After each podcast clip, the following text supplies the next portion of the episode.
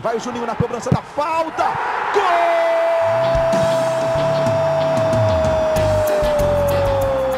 Está entrando no ar o podcast. Sabe de quem? Do Vasco! Do Vascão da Gama, do Gigante da Colina. É o GE Vasco.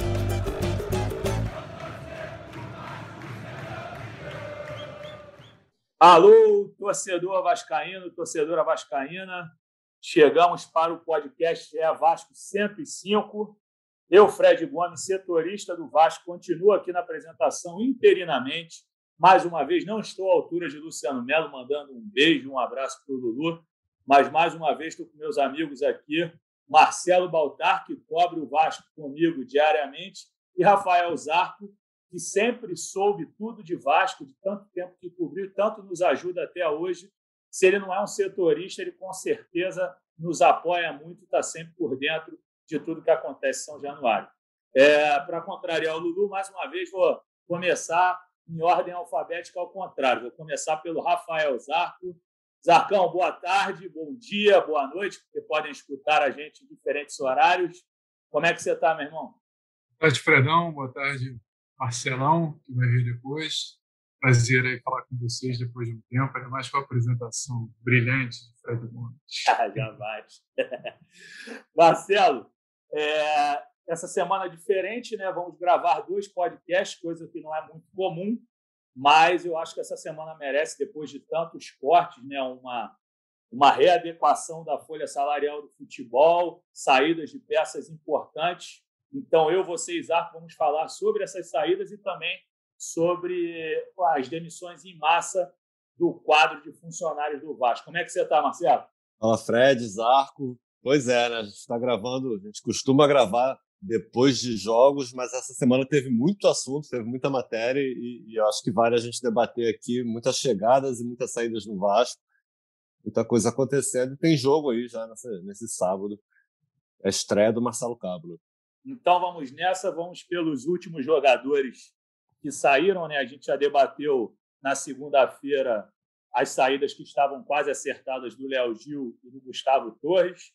A gente noticiou que teve um, um corte na folha importante, né? Com a saída do, do Torres, o Vasco economiza 2,3 milhões até o final do ano e com o Gil 1,2 milhão até o meio do ano, que era quando vencia o contrato dele.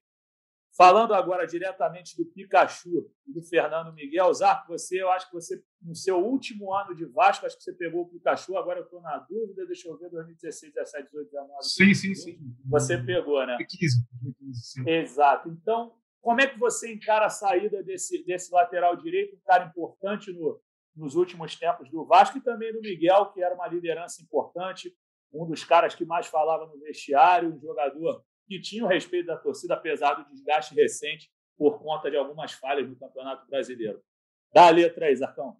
Eu tenho a impressão que às vezes é muito mais fácil para o torcedor que fala ah, tem que mandar todo mundo embora do que vai ser olhar para o time completamente novo, principalmente porque não vai ter muito tempo de arrumar um time.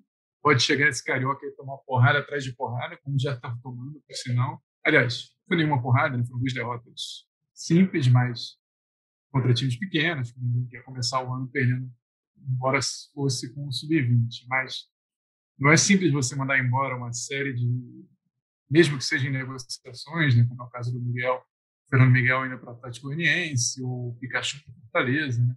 Mas não é simples você trocar titulares por jogadores que você vai no mercado e e achando que de uma hora para outra as coisas vão se encaixar. É bem difícil, muito difícil, por mais que a torcida estivesse saturada de nomes, tá? Ah, eu quero que esse cara vá embora, tá? não é assim que o futebol funciona, né? senão seria muito fácil. Né? É, Pikachu tem suas, suas qualidades, obviamente não é um craque, nunca foi, e não vai ser, mas tem fez bons jogos pelo Vasco, fez bom, uma, uma, ou duas boas temporadas, outras regulares, outra foi um, foi um sabor aí do, do time do Vasco, que sempre foi muito irregular, né, para ficar num eufemismo. E o Fernando a mesma coisa, acho que o Fernando é mais regular do que o Pikachu até, né, até pela posição, pela ser um cara bem sóbrio, assim, bem tranquilão, bem bom de grupo, né? É, acho que é um jogador ok para o Vasco, para essa fase do Vasco. É, acho que a gente ainda vai entrar no outro assunto, mas o que mais é chato hoje é, são as 186 demissões de tanta gente aí que já sofre há tanto tempo com tanto problema no Vasco. Eles não têm culpa por isso, a galera que está entrando aí também não sei se tem culpa, mas eles tinham que tomar alguma decisão. Espero só que cumpram com as obrigações deles, porque, como você falou que eu cobri anos o Vasco, eu cansei de ver demissões em massa do Vasco de 100, cento e pouco, 50 aqui, sei lá o que ali, e uma coisa em comum, nunca se pagou ninguém. Só nesse momento eles já devem estar recebendo mensagens de advogados para entrar com esse com ações na justiça. Isso é um processo demorado, leva anos e anos e anos. Conheço gente que saiu em 2013 até hoje não viu a cor do dinheiro. Enfim, é um grande problema, é um assunto muito difícil e espero que a turma do Salgado, que deveria se manifestar, por sinal, não só através de nota oficial, espero que essa turma saiba o que está fazendo. Mas acho que isso a gente vai falar um pouco mais, eu já estou me adiantando aqui, desculpe. Não, de maneira nenhuma. Eu acho que o assunto mais relevante do dia, sem dúvida, é, foi o que ensejou esse podcast de hoje. Não tinha como ser diferente. E aí eu te pergunto, Marcelo, assim, antes da gente entrar nessa pauta trazida pelo Zarco, é, a saída do Pikachu representa uma economia de 3 milhões. O Fernando Miguel também passa de um milhão pelos 10 meses que ele ainda receberia em 2021. Acabou que o Vasco repactuou a dívida que tinha dos três salários agora e mais. É, os três salários são dezembro, janeiro e fevereiro, e mais o décimo terceiro. Isso vai ser estendido para 2022. Ele vai receber quando voltar do Atlético Goianiense, se voltar a ser utilizado pelo Vasco. Mas como é que você encarou a saída desses dois experientes jogadores com um bom, lastro dentro de São Januário, mesmo com a má fase que ambos viviam? Acho que o Pikachu mais acentuada. Como é que você viu aí a situação de ambos? Eu acho que passa um pouco pelo que o, que o Zarco falou, né? Disso. É, o Pikachu, especialmente, não, não fez uma boa temporada. Foi a pior temporada dele no, no Vasco, né? Fernando Miguel, eu acho que foi importante em vários momentos, também teve falhas em alguns momentos e era muito contestado pela torcida recentemente. Você vê, pelo menos em redes sociais, a torcida comemorou a saída dele. É, mas passa por isso, desse, desse desgaste que a torcida pede a saída, esse desgaste que, que o Zarco falou, para essa avaliação técnica também do momento deles, também passa pelos salários. Né? Eu acho que, que o Vasco avaliou lá Marcelo Cabo, junto com Alexandre Pássaro, comissão técnica, é, que, que eles custam mais do que, que estão entregando. Então, o Vasco acho que vai trazer, vai ter que trazer um goleiro com um salário mais baixo do que o, que o Fernando Miguel. O Pikachu era um reserva com salário alto, um cara que provavelmente seguiria na reserva, já que a lateral direita ali tem o Léo Matos, tem o Caio Tenório Ascensão. Então, acho que a ideia do Vasco é essa. Como você falou, o Vasco fala em 3 milhões de, de, de economia só em relação ao Pikachu. Aí eu acho que eles fazem, fazem essa conta de pegar os salários dele até o final do contrato, com o que devia, enfim, houve um acordo. O Pikachu está a caminho do Fortaleza. Até a gravação desse podcast aqui, ainda não, o contrato ainda não está vacinado, vai jogar por dois anos lá. O Vasco vai manter um percentual, que eu não sei qual, mas vai manter uma parte do jogador. Eu acho que é isso que a gente vem falando há algum tempo já. Tem o Fernando Miguel, o Pikachu, o Castão, eu imagino que esteja nessa situação também, tentando alguma oportunidade para ele, alguma situação de mercado. O Vasco não deve dificultar a saída dele. E aí é esse processo de reformulação que o Vasco vive, e eu acho que vai viver até pelo menos o início da Série B. Vai chegar muita gente, não vai sair muita gente. Mas é, é como o Zarco falou, não, não dá para montar um, um, time de uma hora para outra. Né? Até agora saiu muito mais gente do que chegou. Então, saiu o Fernando, o goleiro a princípio é o Lucão aí para o início do Carioca. A gente imagina que chegue alguém, entendeu? Em breve, mas, mas no Vasco vai aos pouquinhos, já chegaram três caras novos, né? O Zeca, o Hernando e o Marquinhos Gabriel. O Morato está próximo. Mas a reformulação vai ser aos poucos, então não é de uma hora para outra que vai ter um time novo totalmente pronto.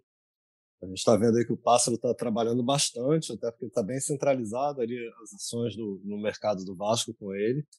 O Vasco ainda não tem um VP de futebol, mas, mas isso vai aos poucos. E aí, aí essa parte financeira eu acho que acabou pesando e juntando com, a, com que essa parte técnica, que principalmente o Pikachu não foi bem na última temporada. Né? Ele, ele teve momentos importantes, acho que um jogador muito importante nos últimos cinco anos para o Vasco, fez história, né? É o jogador que mais jogou, são 249 jogos. Né? Tem essa dúvida entre 249 jogos ou 253. Mas é o jogador que mais jogou pelo Vasco no século XXI, o lateral que mais marcou gols, 40 gols é na história do, do clube, mas já não estava entregando que, o que o Vasco esperava para um salário alto. Né? Verdade. Eu estou como apresentador substituindo o Luciano, mas eu também dou minha opinião. Achei que o Vasco fez bem mas acho que foi o que o Zarco falou também, concordo com vocês. Talvez pudesse ser conduzido de uma maneira mais paulatina, mais calma. Só que tem um detalhe: o Vasco não esconde ninguém que a prioridade é a Série B. É, o Vasco, obviamente, o Vasco quer ganhar o Carioca, ninguém tem dúvida, todo time que entra quer vencer, principalmente os quatro grandes. Mas, por exemplo, o planejamento dessa semana já é todo voltado para a partida com a Caldense quinta-feira pela Copa do Brasil em Minas Gerais, às nove e meia. Então, acho que o Vasco fez certo. Se tem gerado essa economia, obviamente, pautada em salários, foi como você falou, Baltar, que eles calculam o tempo de contrato e veem o quanto deixariam de, de gastar, é uma economia significativa que supera os 7 milhões de reais é, atualmente. Então, eu acho que o Pássaro trabalhou bem é, nas contratações, como falamos no início da semana. Eu acho que também é, é, bem interessante o nome do Hernando. O, o Zeca é uma aposta interessante, sim, porque foi um cara que surgiu muito bem no Santos. O Morato é, fez o gol do Bragantino no, no, no, acesso à Série A em 2019. No ano passado não esteve tão bem, porque começa a titular com, Felipe Conceição, mas depois perde Varga. Oh, perde Varga, eu falei Varga porque ia falar Barbieri. Perde a vaga com, com Barbieri. E ele também é mais uma dessas apostas. Eu acho que o Vasco está montando um time com cara de Série B mesmo e se antecipando para a disputa dessa competição, eu acho bastante interessante. Eu gostei do que foi feito até então. Mas, agora entrando no assunto que o Zarco é, antecipou com propriedade, de fato, o corte de 186 funcionários gera críticas, obviamente, não tem como ser diferente, é uma medida impopular, Obviamente, você mandar quase 200 funcionários embora, certamente muitos deles, na verdade, nenhum deles, como disse o Zarco, tem culpa no que vem acontecendo, mas o Vasco, pela nossa apuração, né, Marcelo, é, via a situação como insustentável, precisava fazer esse corte de pessoas. Eu fico assim, na hora de opinar, eu entendo os dois lados, mas eu acho que é fundamental que aconteça o que o Zarco falou já que estão demitindo esse pessoal em massa, é preciso que os paguem. Eles não podem ficar desamparados, que essa consultoria contratada para ampará-los, para recolocá-los no mercado, seja efetiva de fato, não seja só papo, porque aí é muito complicado você mandar um monte de gente embora e não, pelo menos, dar um direcionamento para essas pessoas. A gente sabe que grande parte desse pessoal é humilde, vai sofrer muito, ainda mais no momento de pandemia, com inflação imensa. Enfim, Zarco, continua o que você começou falando, por favor, o que você pensa aí dessa medida drástica tomada pela diretoria, capitaneada pelo Jorge Salgado. Eu estava, enquanto vocês estavam falando, procurando, como esse assunto é muito repetitivo na história do Vasco, eu tenho uma certa noção do de funcionários que, que tem lá, eu não sei hoje em dia, mas o Vasco, como tem, me corrijam se vocês lembrarem melhor, é, quatro sedes, né? mais ou menos, São Januário, Lagoa, Calabouço, hoje tem a sede lá do, que está começando, né, os trabalhos todos no CT de, de Acarapaguá, né, que é o CT do Almirante, né, futuro CT Moacir Barbosa, espero. e, e, e, também tem o, o, outro CT, né, que usa lá em Duque de Caxias, né, que ainda também está acho que já está usando, né? apesar de, de tudo. Mas é, eu lembro em 2013, depois que cai, é, uma série de demissões também. Os executivos na época eram, eram os gaúchos, né? que é eram entre aspas famosos, né? Cristiano Coller, que é, teve que reduzir o salário dele pela metade, tem Gustavo Pinheiro, que eu soube que voltou agora para o jurídico do Vasco, e ele era o advogado, era diretor jurídico, e tinha mais um que agora eu não me lembro, Miguel Gomes, estou achando o nome dele aqui agora, um diretor de planejamento, enfim. Esses executivos tiveram que reduzir o salário deles, mas mandaram embora uma série de trabalhadores também, não sei se 100, não sei quanto ao certo na época. Aí o Eurico assume em 2015, né, em fim de 2015, aliás, início de 2015, ele manda embora 100, mais de 100 funcionários e repete uma prática muito comum na história recente do Vasco. Não, sei se é comum lá para antigamente, porque eu também não, não acompanhei tão de perto assim, né? Ele entra, pega uma verba na época que era de empréstimo e alguma coisa de parcela da caixa, paga os atrasados apenas de quem continua no clube e não paga a quem sai. É, então, ele demite mais 100, 100 e poucas pessoas sem acertar as decisões o Paulo Reis, que agora até encerrou também o seu vínculo com o Vasco, que eu li em algum lugar, não lembro se foi a gente que deu aqui, que o Vasco não vai continuar com o serviço de assessoria jurídica dele. É, o Paulo Reis diz que vai fazer acordos com todo mundo e tal, blá, blá. eu sei de gente que não fez acordo, começou a pagar e parou de pagar, enfim. Essa prática, infelizmente, é muito comum. Essas pessoas foram demitidas na época do Eurico com outubro, novembro, dezembro, parte do 13 terceiro atrasado. É, e agora o Salgado também é, faz o mesmo. Se eu não me engano, está na nota, né, gente? Eles prometeram pagar janeiro e fevereiro, né? atrasado nessa turma que foi demitido agora. Né? Perfeito. Eles disseram Isso. que eles serão ressarcidos, já, já receberão, na verdade, esse valor e verbas decisórias também. Não lembro se na nota as verbas decisórias estão inclusas, mas isso vai acontecer também. Então. Sim, eu, até pedir informação enquanto a gente está falando sobre a época do Eurico. A informação que eu tinha é que ele, é que ele pagou algumas coisas do que ele fez acordo, né? Das pessoas que queria fazer acordo, principalmente os menores, né? Os funcionários mais humildes. Tá? Pagava com atraso, mas às vezes pagava. Na época do Campelo, e que o Campelo tem, inclusive, algumas pessoas que estão no advogado, né? mais famoso sempre citado, porque tem que ser citado sempre mesmo, é o Adriano Mendes, que era o vice de controladoria, agora o vice de finanças. Então, na época do Campelo, essas pessoas com quem eu procurei agora rapidamente, disseram que parou de pagar. É, e eu acho que eu realmente senti falta dessa, dessa, dessa manifestação, o famoso botar a cara do Salgado agora. Óbvio, ele precisa é, entender o que vai falar e tudo, esse é um problema dele, da assessoria dele, do, do da sua diretoria de alinhar discurso. A nota foi bem longa até, né? hoje cedo, até falei com vocês. E, agora, a fila do Vasco é muito grande. A lista do Vasco é muito grande. Matéria que eu estava lendo aqui também, de Gabriela Moreira, Gabriela Rossi e Fred Gomes, de fevereiro de 2020, fala do ato trabalhista. O Vasco tinha 181 ex-atletas nessa fila. Se você for contar ex-funcionários, eu sei lá onde chega essa conta, deve ter uns 300 aí, facilmente. É muita gente, é muita conta. Se for botar mais de 186, são uns 500 pessoas aí, digamos, que podem pode chegar essa fila. já não anda bem, né? Fica com uma conta enorme.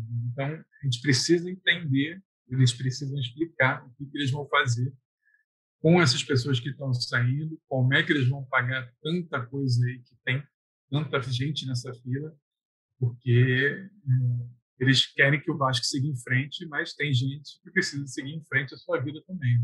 E é nesse momento de, de tantas dificuldades econômicas que a gente vive, a gente sabe bem, dificuldade de fazer dinheiro, de conseguir emprego, é, é, essencial que eles tenham uma ajuda do Vasco de alguma maneira, que não ficou muito claro, né? Disseram, ah, vamos ajudar na recolocação, mas é muito difícil. Né? É muito difícil, só espero que o Vasco não meça esforços para honrar esses acordos que ele vai fazer, ele não vai pagar tudo de uma vez, mas está compreendido, mas que o Vasco consiga é, diminuir o tamanho do rombo financeiro na vida de cada um desses, desses funcionários que está deixando o clube. Então, Marcelo, é, ainda nessa questão, é, eu te pergunto assim, depois eu vou, vou pedir, eu não vou nem interromper você, quando você parar de falar, eu já peço para o Zarco voltar, porque ele também conhece tão bem aquela estrutura, é, saber o que você achou da mudança da sede administrativa. O Vasco tirando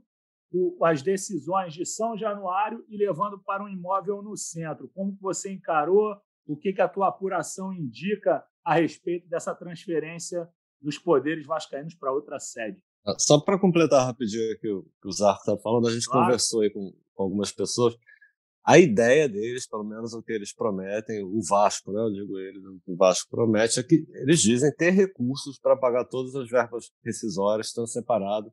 Então eles não temem, até um, até um termo que o, que o Zarco usou com a gente aí mais cedo, a gente conversando entre nós, uma avalanche de, de processos aí na, na justiça, que é o que acontece historicamente no, no Vasco. Né? O Hector Erlang, o outro setorista do Vasco, não está aqui, mas, mas logo que a gente começou a cobrir o Vasco, em janeiro do ano passado, a gente teve um, um encontro com, um antigo dirigente da antiga gestão e que nesse bate-papo ele falou, falando sobre os atrasos salariais, ele falou que, que tratou como normal, dizendo que o atraso salarial no Vasco era, era algo histórico do clube, que sempre ocorreu e que dificilmente mudaria tão cedo. Então, Vamos ver se pelo menos com esses cortes se traz alguma coisa boa. O Vasco consegue colocar, colocar a casa em ordem.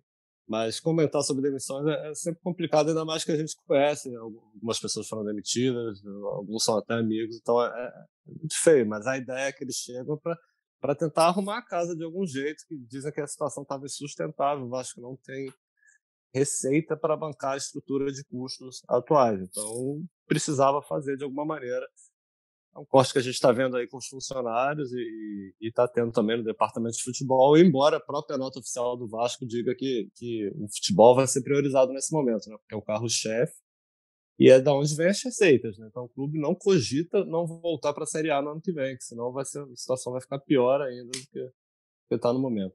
Eu imagino que essa verba, de repente, possa vir do tal tal fundo que eles estão captando para trocar a dívida cara por uma dívida mais barata, que eles decidiram pegar para pagar essas rescisões e tentar tentar seguir a vida. Né? Mas é, são essas dúvidas que eu acho que eles têm. Imagino que isso seja um segundo momento. Pena que seja tão dolorosa essa espera dos funcionários. Né? Não sei como foi esse corte. Imagino que esse corte sempre é muito doloroso. Né? Enfim. Não, na verdade, Zarco, já havia uma expectativa desses cortes desde o início da semana.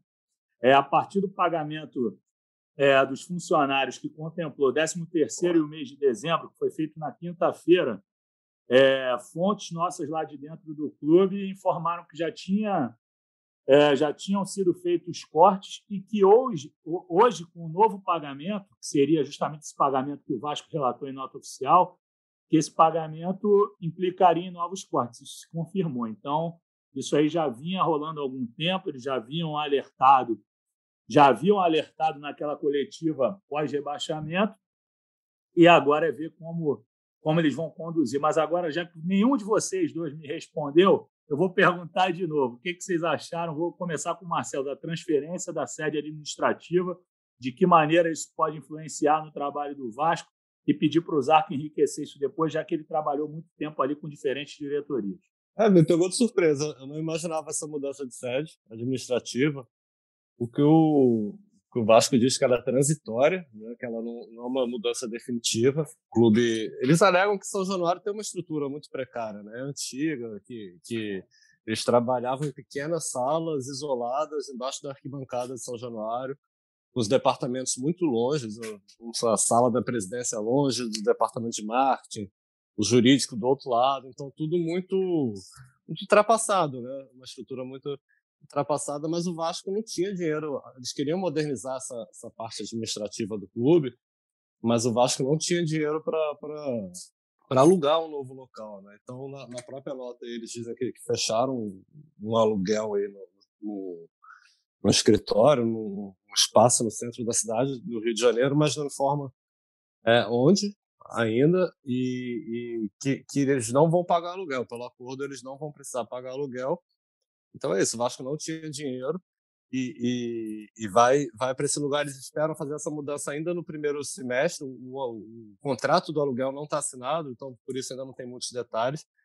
mas eles esperam fazer essa mudança definitiva até definitiva não, como eu falei, transitória, mas, mas por alguns anos aí, até, até o, o fim do primeiro semestre, e voltar quando a reforma de São Januário for concluída, porque aí um, um lugar um lugar mais moderno, está previsto no projeto, essas salas, essa parte administrativa, um lugar mais moderno, com os departamentos próximos, que haja uma, uma comunicação melhor, enfim, um, um, ambiente melhor de trabalho que facilite a, a vida de todo mundo, para todo mundo trabalhar junto, né, como uma empresa moderna.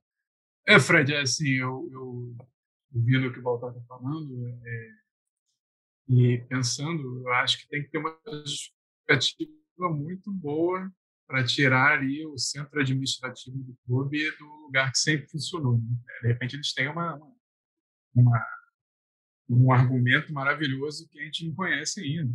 Que, sei lá, lá eles vão se reunir não sei lá quem para fazer grandes negócios e fazer o clube voar, enfim.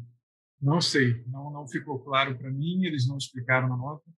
E, e acho que é um simbolismo é, disso pode cair muito mal, cai muito mal, muitas vezes, para torcedor. Oposição, inclusive, já criticando, e, e acho que esse é um ponto que tem que criticar bastante, porque não ficou nem um pouco esclarecido. É, São Januário, obviamente, não é o lugar mais moderno do mundo, é um estádio de é uma construção de 1927 né, com salas é, apertadas, algumas têm, têm limitações, imagino, físicas, mas é, é, um lugar de muita história. Né?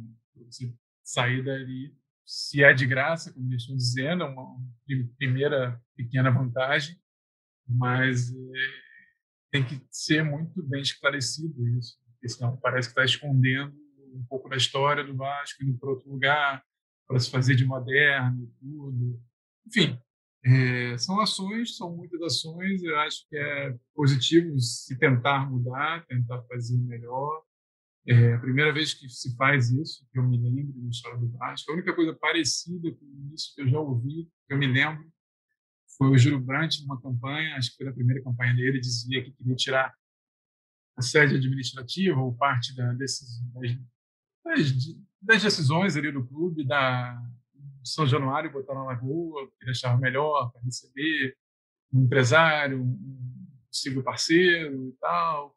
É, e aí tem uma pecha que, que, de elite, de elitismo nisso, que acho que, que, não, que não cai muito bem para a história do Vasco. E isso, e Salgado, como um cara muito rico, tudo, escritório no Leblon. Então, é, acho que isso precisa ser muito bem colocado para não ficar não ficar essa peste em cima deles, que já existe. Então, enfim, tem que saber se isso vai funcionar, né? se isso for melhorar a vida do, dos próprios funcionários do Vasco, se isso for trazer dinheiro para o clube, se isso for trazer benefícios de verdade ao clube, né? é, pode sair positivo daqui a um tempo, quando se perceber o saldo disso. Por enquanto, é apenas uma, uma, uma iniciativa que não tem muita explicação para mim. Não, não, não, consigo enxergar. É, acho que quem pode explicar isso são o presidente, o Salgado, o vice-presidente, o Osório, Roberto Estrada, é, Adriano, são essas pessoas que vão ter que explicar, o Vitor Roma, todo mundo. Eles têm que explicar qual é a ideia, por que eles estão fazendo isso. Né? É, eu concordo com você. Acho que, apesar da estrutura antiga de São Januário, acho que uma reforma em São Januário para integrar os departamentos é perfeitamente possível. Você conseguir um espaço ali, mesmo que seja em containers, como for. Eu acho que a integração física daria para ser viabilizada. Foi o que você falou. É necessário uma explicação de quem está à frente dessa reforma, dessa transformação do Vasco, como o próprio Adriano falou naquela entrevista coletiva após rebaixamento, ele fala que o Vasco teria que ser refundado. E aí, a partir dessa refundação do Vasco, eles têm que explicar, de fato, por que, que essas transformações vêm sendo feitas, por que há essa mudança administrativa. Acho que, que é necessário, sim, que eles se manifestem o quanto antes possível, até porque é, o Campeonato Carioca está em curso, mas não é prioridade do Vasco, isso está bem claro para arrematar com vocês aqui, fazer uma pergunta bem rápida para depois me despedir do torcedor vascaíno. Vocês concordam com a priorização da partida com a Caldense, eu já dou minha opinião desde já. Para mim, eu acho que, é uma medida correta, sim, que o Vasco deveria priorizar a partida com a Caldense e escalar quem tiver condições físicas de jogar no, no próximo sábado, amanhã, né, contra o Nova Iguaçu, às 18 horas em São Januário, o jogo que o Marcelo Baltar vai cobrir em, em loco. O que, que você acha, Marcelo? Concorda com essa questão da priorização? Acho que sim, né? Um jogo decisivo, jogo único. É, o pessoal voltou, se representou nessa semana, então acredito que tem muita gente aí que não tem condições ideais para já jogar no, contra o Nova Iguaçu nesse sábado. Mas eu acho que também não dá para ser o primeiro jogo da temporada, né? Uma, foi uma, uma mini pré-temporada, mini férias que o pessoal teve, mas não dá para ser o primeiro jogo, justamente um jogo decisivo. Então, para mim, já, quem tiver condições já poderia jogar contra o Nova Iguaçu por, pelo menos um pouco, né? Para ganhar um ritmo de jogo. E só para fechar a, a questão lá da, da, mudança de sede não foi opinião, foi, foi trouxe as informações, a gente conversou com algumas pessoas justificativas deles, do Vasco, do, do, do motivo da, da, da, mudança da sede administrativa. Né? Mas, mas eu concordo com, com o que o Zarco falou, que, que tem muita história em São Januário. Né? Para mudar assim, eu imagino que em algum momento eles vão ter que explicar isso, mas conversando com as pessoas, falaram isso, essas condições precárias, distantes, né, muito isoladas, os, os, departamentos muito isolados. Então, essas aí foram as principais justificativas para esse, para esse, essa mudança repentina da sede administrativa do Vasco. Perfeito, Marcelo. Zarcão, o Vasco está certo de priorizar o jogo para a Caldense? Sem dúvida, né? pela, pela grana que a Copa do Brasil envolve, ser uma competição eliminatória, tem que fazer isso, não, não tem muita escolha. Galera, então vamos fechando o GE Vasco 105. Espero que vocês tenham gostado aí. Falamos de tudo. Saídas de jogadores importantes, Copa do Brasil e Campeonato Carioca. Muito rapidamente falando do Nova Iguaçu e mais essa mudança. A principal notícia do dia: um corte de 186 funcionários. Marcelo, um grande abraço para você. Manda um alô aí para o torcedor vascaíno. E semana que vem, logo após o jogo com o Nova Iguaçu, a gente volta para falar mais de bola. Valeu, Marcelão. Valeu, galera. Valeu, Zarco. Valeu, Fred. Até segunda. Zarcão, obrigado mais uma vez pela sua contribuição luxuosa, com tanto conhecimento. E obrigado pelos elogios, pela apresentação. Eu não estou à altura do Lulu, mas você é meu amigo e sempre me dá uma força. Abração. Valeu, Fredão. Valeu, Voltar. Um abraço, torcedor vascaíno. Até, até mais.